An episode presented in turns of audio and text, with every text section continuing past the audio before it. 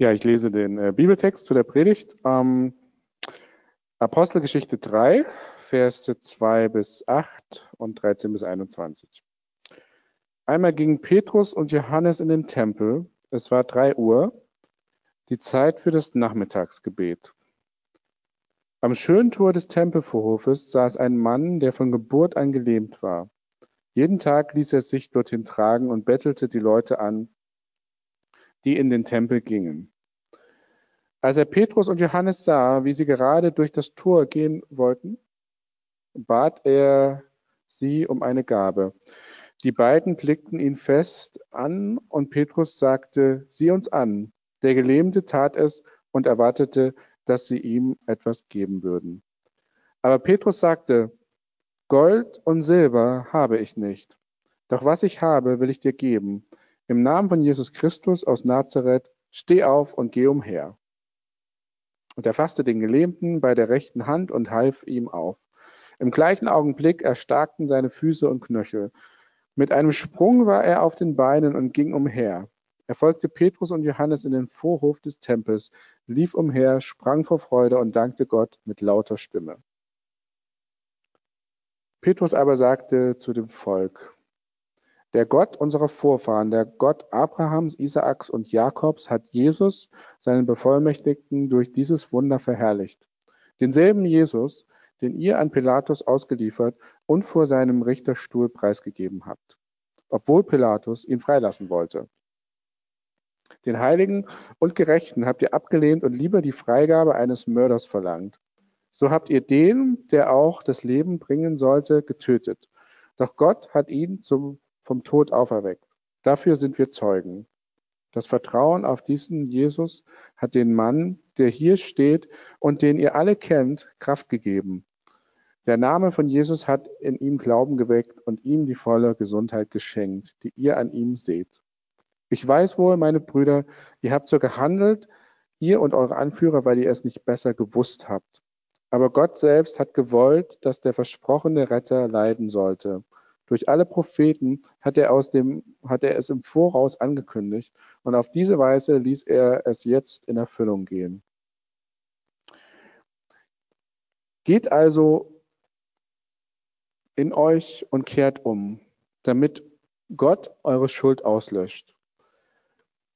Dann wird er die ersehnte Zeit der Ruhe anbrechen lassen und wird euch den senden, den er zu eurem Retter bestimmt hat. Jesus, den Messias. Zunächst allerdings ist Jesus, wie Gott es geplant hat, in den Himmel zurückgekehrt. Dort nimmt er den ihm gebührenden Platz ein, bis die Zeit kommt, in der alles wiederhergestellt wird, wie Gott es schon langsam durch seinen heiligen Propheten angekündigt hat. Ja, kurz nochmal Hallo von mir. Ich bin äh, Benjamin und ähm, wir stecken gerade mittendrin ja, in den Nach-Osterereignissen.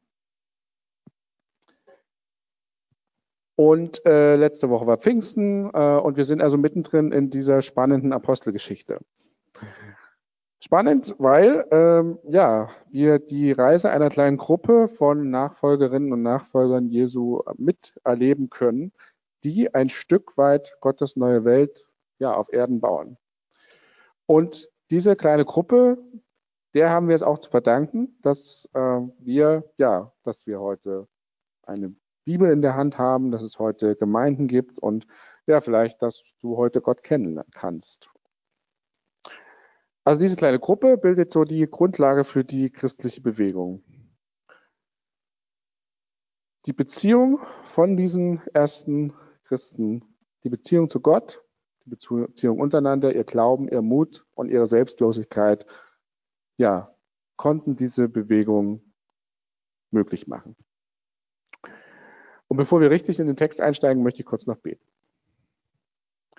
Gott, ich danke dir für diesen Sonntag. Ähm, ja, und ich danke dir für diesen Text, der von einer kleinen Gruppe äh, erzählt, die mit dir zusammen ähm, losgehen und starten und äh, ja, von deinem Geist getrieben sind. Ähm, und ja, vielleicht ist das auch manchmal so das, was so unsere Situation ist. Und ich bitte dich, dass du uns ja mit diesem Text berührst und bewegst. Amen. Also diese kleine Gruppe der ersten Christen hat eine besondere Botschaft. Indem sie darüber sprechen und diese Botschaft teilen, bekommt die Bewegung sehr schnell großen Zulauf. Das haben wir ja letzte Woche zu Pfingsten gesehen. Doch ihre Botschaft ist irgendwie, irgendwie ja auch besonders. Vielleicht schon etwas absurd. Und vielleicht kannst du das heute etwas nachvollziehen. Da ist so eine Spannung. Diese Botschaft ist besonders, aber irgendwie auch unreal. Da ist einer gestorben, Gott ist gestorben. Wie kann ich diese Botschaft kommunizieren? Wie ist die vermittelbar? Ich merke selbst, dass es vielleicht eine Botschaft ist, die irgendwie schön und heilend ist. Ja, der Schöpfer möchte mit uns in Kontakt treten. Aber wie darüber reden? Der Glaube mit den Ostergeschehen, dem Heiligen Geist zu Pfingsten und so weiter, tut irgendwie auch gut und ist vielleicht, ja, vielleicht für dich, für mich oder ja, irgendwie eine Lebensbasis. Aber gleichzeitig ist dieser Glaube ja auch skurril und verrückt. Äh, da wurde einer umgebracht. Und vielleicht für manche auch bedrohlich, weil dieser Gott auf einmal dir unglaublich nahe kommt.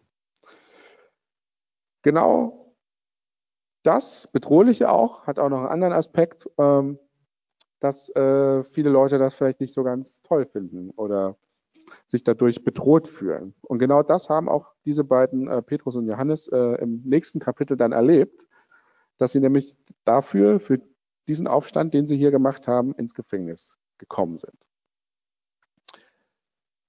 Also die Frage von diesem Text an uns heute ist, was kann ich lernen, wenn es darum geht, den Glauben, ja, über meinen Glauben zu reden oder meinen Glauben zu teilen. Und das ist nicht nur für die vielleicht interessant, die das ja irgendwie jetzt brennend gerne tun möchten, sondern vielleicht auch für, ja, für, für dich, wenn du dich damit nicht so angesprochen fühlst. Ja, wenn du ähm, sagst, ja, über Glauben reden, ähm, ich habe doch Netflix, äh, ne, kleiner Scherz, aber äh, wenn du sagst vielleicht, was, was ist denn das Glauben? Also wie soll ich denn darüber reden? Ähm, und es, genau da ist es interessant, weil äh, da nämlich äh, der Glaube ansetzt. Äh, nämlich, was ist denn eigentlich Glaube? Und ich möchte diesen Text mit euch in drei Abschnitten durchgehen. Und äh, der erste ist, was glaube ich eigentlich, wenn ich glaube? Glauben, teilen oder von Gott erzählen oder missionarisch sein, äh, klingt ja irgendwie erstmal für viele vielleicht unangenehm, weil es immer einen gewissen Druck mit sich bringt. Wenn du Christ bist, dann musst du auch darüber reden können. Wenn du nicht darüber reden kannst, äh, wenn dein Glaube nicht so konkret ist, dass du ihn in Worte fassen kannst, ähm, oder nicht alle Leute um dich herum ganz genau wissen, was du da glaubst, dann äh, ist es problematisch. Das ist so ein, ja, ein Druck, der vielleicht manchmal damit einhergeht, den vielleicht auch viele Kirchen oder andere Christen so an dich ansetzen. Das ist was man erstmal festhalten muss, ist, dass im Text äh, für diesen Petrus und Johannes das erstmal nicht so ein Druck ist, ja, das ist irgendwie was Alltägliches, das ist nichts Schlimmes und Ambivalentes, was sie machen. Eher was Positives. Etwas, was sie, ja, etwas, wodurch sie gerade nochmal ihren Glauben erleben. Ein, ein Glück, das sich vermehrt, wenn man es teilt, so vielleicht. Und wo ist das hier im Text? Also gehen wir mal jetzt richtig rein. Petrus und Johannes gehen in den Tempel. Und ich finde diesen ersten Vers äh, schon mal sehr erstaunlich, denn wir erinnern uns an letzte Woche, da war Pfingsten, der große Pfingstboom, äh, der Heilige Geist und so weiter. Auf einmal lesen wir, da sind 3000 Leute hinzugekommen zu dieser Bewegung. Und dann denkt man doch, naja, die Leute haben sicherlich jetzt was anderes zu tun, äh, als so ganz alltäglich da mal in den Tempel zu streifen jetzt müssen doch die großen Events her, jetzt muss strukturiert werden, jetzt muss professionalisiert werden. Aber äh, Petrus und Johannes, die halten es irgendwie ganz simpel. Sie gehen einfach zum Beten. Diese Absicht, zum Gebet zu gehen, äh, zum Morgen, äh, zum 3 Uhr Gebet, ähm, also nachmittags 3 Uhr, das ist der Ausgangspunkt dieser ganzen Geschichte. Wird in einem ganz kurzen Satz gesagt, aber das ist die Einleitung von der Geschichte. Das ist ganz wichtig.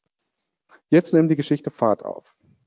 Da ist ein Bettler und Petrus greift die Erwartung der Almosen, also äh, der, der bettelt, also er greift diese Erwartung auf und benutzt besondere Begriffe.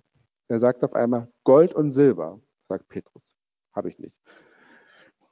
Und das ist sehr interessant, denn äh, das sind keine Begriffe, die rein sachlich, pragmatisch beschreiben, sondern es geht meiner Meinung nach hier um viel mehr. Almosen habe ich nicht, äh, keine Silbermünze, ich habe nichts zum Bezahlen. Das ist hier eigentlich nicht gemeint. Also Gold und Silber nicht als Zahlungsmittel, sondern Gold und Silber ist eine, ja, das sind zwei Worte für etwas Größeres, was gemeint ist. Sie beschreiben einen ja, ideellen Wert vielleicht von Finanzen. Es ist die Zusammenfassung von finanziell mehr als genug haben, sich manchen Luxus leisten zu können. Ein Inbegriff, der ja für ein Leben ohne Sorgen. Das hat Petrus nicht. Bemerkenswert. Petrus bringt den reinen Bedarf, damit der Mann überleben kann, auf das Level des Glücks, auf das Level unserer Wünsche, Gold und Silber. Habe ich nicht. Petrus spricht also das an, was wir vielleicht heute oft mit Geld äh, oder einem guten Einkommen verbinden. Und deswegen frag dich mal, warum freust du dich darüber, wenn du ein, ein, einen guten Job hast, bekommen hast oder vielleicht eine Gehaltserhöhung bekommen hast? Oder vielleicht einen unverhofften Geldsegen. Irgendwie mal von der von der Oma mal 50 Euro zugesteckt bekommen. Oder ähm, jetzt gab es ja diese Woche für Familien äh, oder für, für Kind, äh, für jede Kinder 300 Euro pro Kind, äh, was äh, worüber sich Leute vielleicht mit Kindern freuen. Ähm, also was steckt, oder noch anders gefragt, was steckt vielleicht darin, dahinter, wenn du dieses Geld jetzt vielleicht nicht extra Geld hast, sondern irgendwie merkst, da ist ein anderer, der kann sich das einfach so leisten. Ja? Was, was macht dich daran neidisch, wenn du siehst, ja krass, der fährt schon wieder in Urlaub äh, und schon wieder das und, und, und das. Was ist das, was dich daran neidisch macht? Wir verbinden damit doch immer eine Art von Glück, ja, eine Sehnsucht. Es geht dabei um mehr als den reinen Bedarf von Essen, Trinken, Strom und, und Wasser und Wohnung eventuell. Ähm, und es gibt etwas sehr Besonderes. Also es, es geht bei Gold und Silber doch ja um eine Art Glück, etwas Besonderes zu sein. Ein Verlangen, eine Sehnsucht. Und genau an dieser Stelle setzt für die Jünger der Glaube ein. Das Glück von Gold und Silber habe ich nicht, sagt Petrus. Aber ich habe das Glück von Jesus Christus. Das ist doch ein krasser Satz. Weiß nicht, kannst du das so formulieren oder Vielleicht formulieren es manche lieber umgekehrt. Das ist wirklich ein krasser Satz. Der Gelähmte hier muss die bitterliche Erfahrung machen, vielleicht auch eine, die, die du vielleicht als Christ schon mal gemacht hast, oder nämlich, das ist auch sehr bemerkenswert, die Erwartung des Gelähmten wird doch hier auf einmal bitterlich enttäuscht. Und auf der anderen Seite wird die Erwartung des Gelähmten ja unheimlich übertroffen. Also der Gelähmte bittet doch ja äh, um, um, um Geld und er bekommt kein Gold und Silber, er bekommt nicht mal eine Münze, er bekommt nicht mal ein Penny für ein Krümel Brot. Das bekommt er überhaupt nicht. Das ist die große Enttäuschung.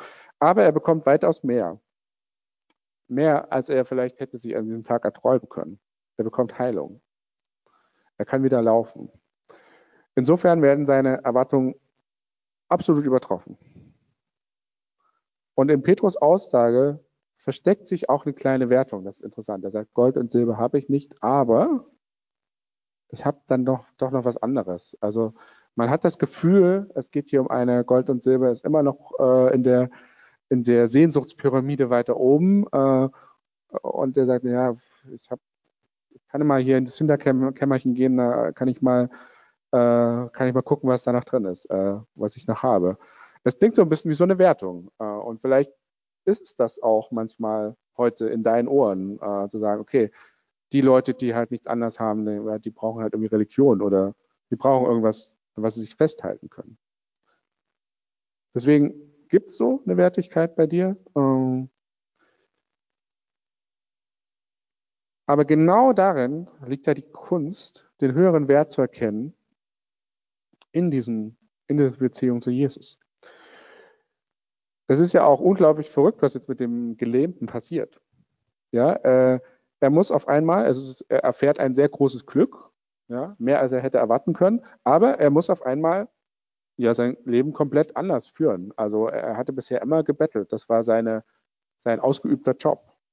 Er hat äh, seine Leute, die ihn dahin getragen haben und ähm, ja, er hatte immer all diese, ähm, sein, sein Leben hat sich auf einmal komplett geändert. Er war, äh, er konnte auf einmal selber laufen. Er musste sich vielleicht dann äh, umlernen oder einen Job finden. Äh, alles kommt auf einmal ins Wanken.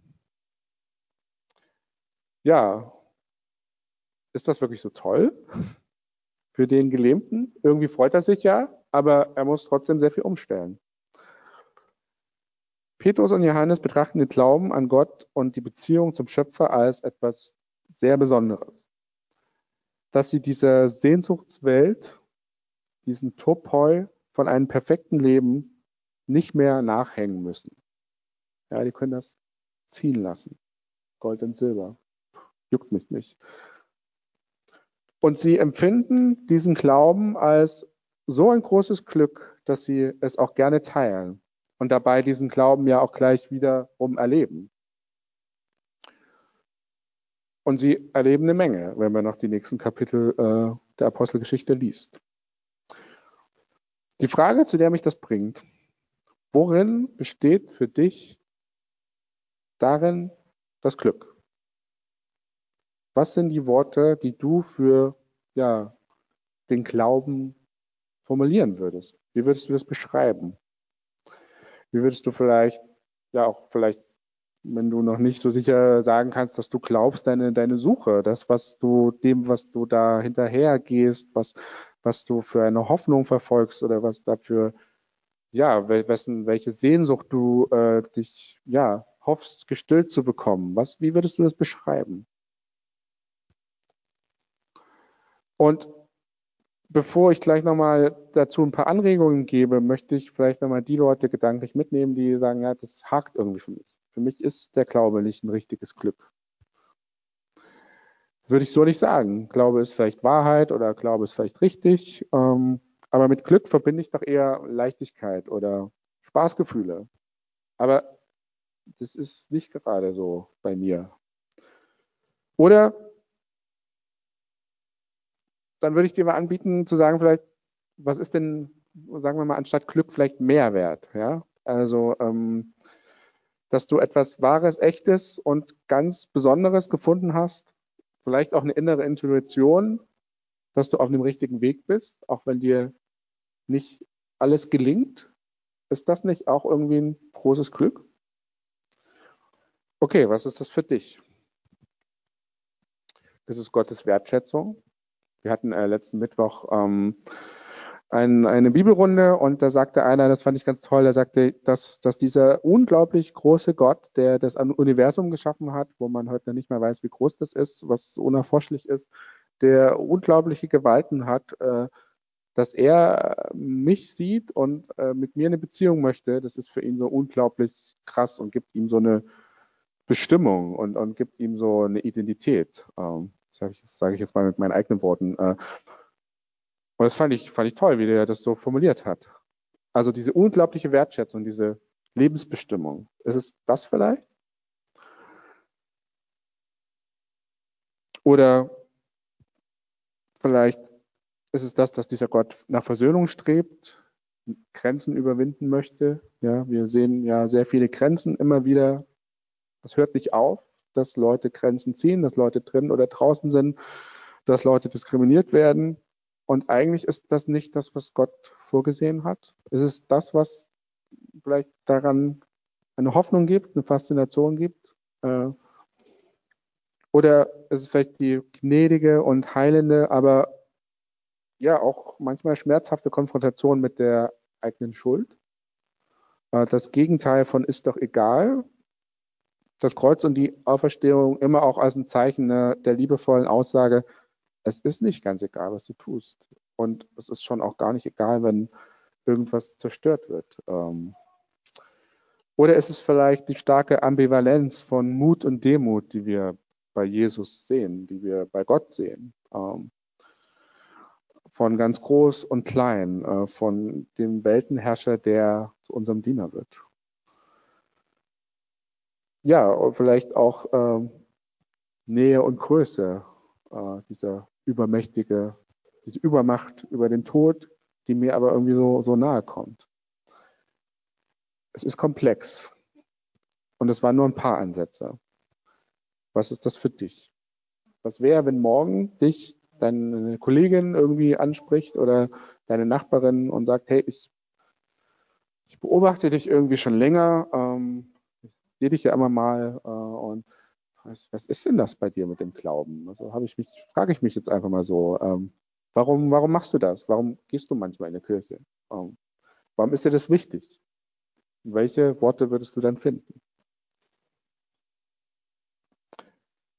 Kommen wir zum nächsten Punkt und der ist jetzt wieder ein bisschen kürzer. Ähm, wie teile ich das Glück?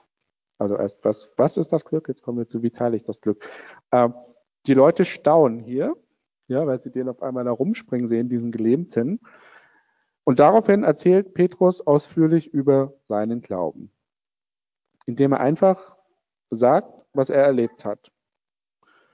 In Vers 15 erzählt er von der Auferstehung, also Tod und Auferstehung von Jesus und ja, wie er die selbst miterlebt hat. In Vers 16 erzählt er das, was hier jetzt alle Leute da in dieser Geschichte, die da im Raum waren, sehen konnten, nämlich wie dieser Gelähmte, äh, äh, ja, in ihm der Glauben geweckt wurde und wie er aber auch noch äh, parallel dazu geheilt wurde. Ich beobachte oft, dass Leute, denen es nicht sehr schwer fällt, äh, über sich zu reden oder über viele Dinge zu reden, äh, auf einmal kompliziert werden, wenn es vielleicht zum Thema Glauben kommt. Und ich klammer mich damit ein, weil man doch sehr schnell versucht ist, irgendwie theologische Worte zu finden, ähm, allgemeingültige Aussagen zu treffen oder vielleicht auch irgendwie theologisch-philosophisch äh, es erklären wollen zu müssen. Ähm, aber ist ja nicht falsch, aber ich frage mich, äh, wenn ich die Geschichte angucke, scheinbar reichen doch die ganz einfachen Erlebnisse. Menschen sehen sich ja auch heute nach echten Geschichten und authentischen Menschen. Äh, warum so kompliziert werden? Äh, warum theologische Konstrukte und so weiter? Was, wenn wir einfach erzählen, was uns da bewegt, was wir erleben, wenn wir mit Gott in Kontakt kommen? was unsere Hoffnung ist, was für uns das Wertvolle darin ist, diesen Schöpfer zu kennen, was uns getroffen hat, was uns gut tut. Gott spricht seinen Nachfolgern zu, dass sie seine Zeugen werden. Haben wir letzte Woche gehört. Einfach automatisch, wenn sie von diesem Gott und dem Heiligen Geist bewegt werden. Und ich frage mich, frage ich mich auch selber, bin ich so ein Nachfolger? Und ich glaube, das ist auch eine, eine Frage, die sich jeder stellen muss. Ähm, und das bringt mich zum dritten Punkt. Warum sollten wir den Glauben teilen? Es gibt im Text etwas Besonderes, ganz offensichtlich. Es gibt ein Wunder. Ein Gelähmter kann plötzlich wieder gehen. Ein Apostel sagt einfach, steh wieder auf. Und ich frage mich so ein bisschen, warum sollte ich meinen Glauben teilen, wenn wir gerade das eben nicht erleben, was hier in dieser Geschichte passiert? Ich.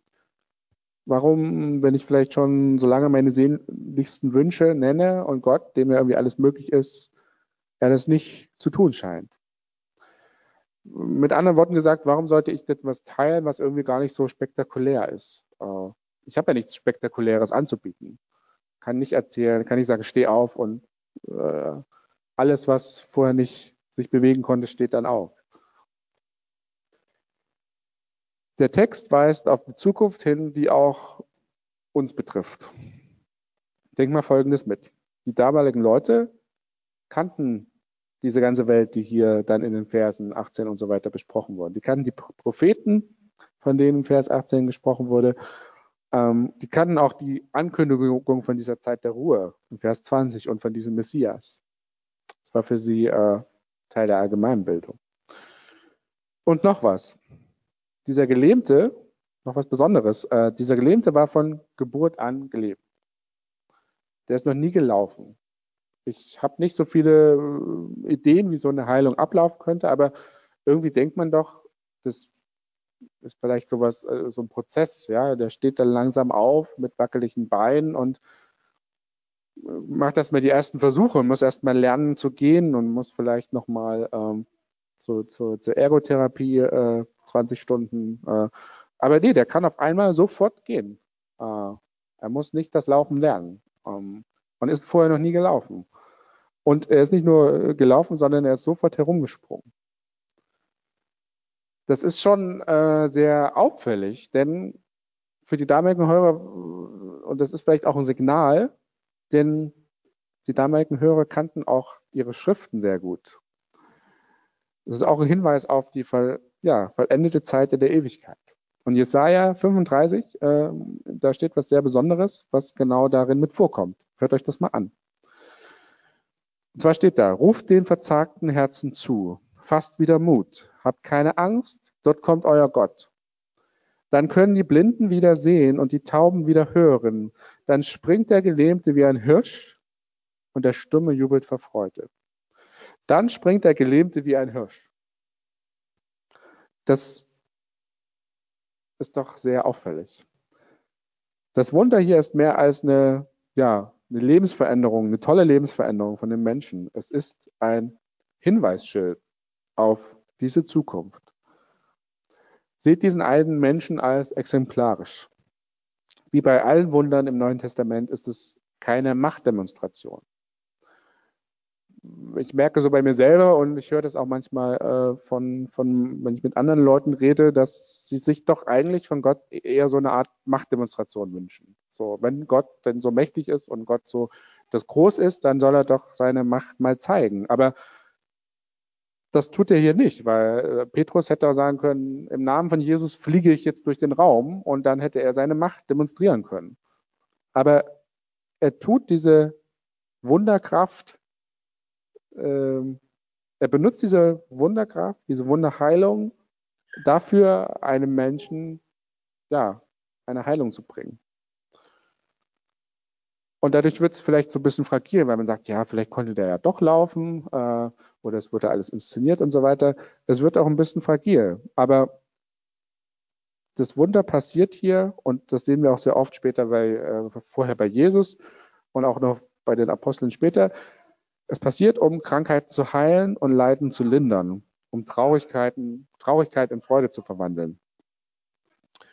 Also Hinweise auf eine Zeit, wo jede Träne getrocknet wird es keine Schmerzen mehr geben wird. Das ist das Ziel Gottes. Das Schmerzhafte in unserem Leben ist nicht das, worüber sich Gott freut, was er aktiv macht, was er bewusst mit in unsere, in unser Herzen hineingelegt hat. Im Gegenteil. Der christliche Gott leidet mit uns, stellt sich dagegen, auch indem er vereinzelt diese Hinweise gibt, wie es eigentlich gemeint war wie es einmal sein wird. Es ist ein Hinweis für uns, es ist ein Trost für uns. Es möchte uns aus mancher ja, Liturgie vielleicht auch aufrütteln, die sich so eingeschlichen hat. Nicht nur, falls wir selbst mal eine Heilung erleben, sondern auch wenn wir vielleicht auch nur dieses, von diesem einen Wunder hier lesen, soll es doch für uns ein Hinweis sein auf etwas, was auf, auf etwas, worauf wir hinleben. Was wir hoffentlich einmal erleben werden, was uns zugesagt ist. Soll ich Silber und Gold vertrauen? Soll ich auf Silber und Gold vertrauen? Soll ich auf ein Leben ohne Probleme vertrauen?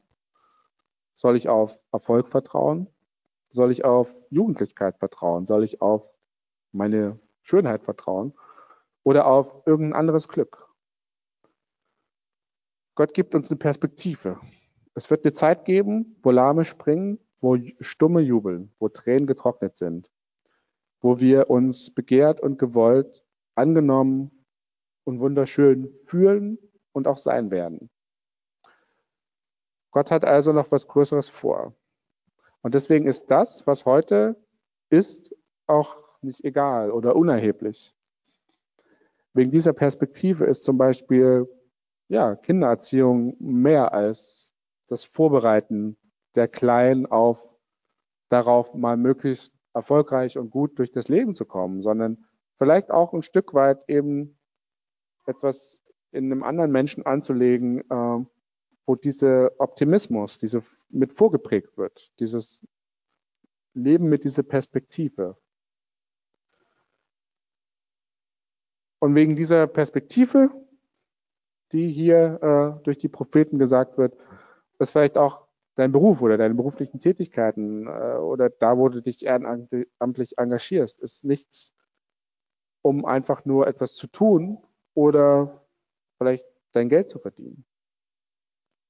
Wegen dieser Zukunftshoffnung ist Heilung in den Dramen unserer Welt auch nicht einfach nur ein Tropfen auf dem heißen Stein, sondern immer auch der Vorgeschmack auf das, was einmal sein wird. Die Zukunftshoffnung hat eine Relevanz ganz praktisch für dein Heute. Denn es wird dein Handeln bestimmen. Das kann ich dir versprechen. Also was ist dieser Glaube für dich? Was macht dieser Glaube mit dir? Was sind deine ganz persönlichen Worte? Das mal als eine Aufgabe für dich, für die Woche vielleicht, wenn du mal Zeit hast, darüber nachzudenken. Und ja, lasst uns dafür einfach Worte finden. Amen.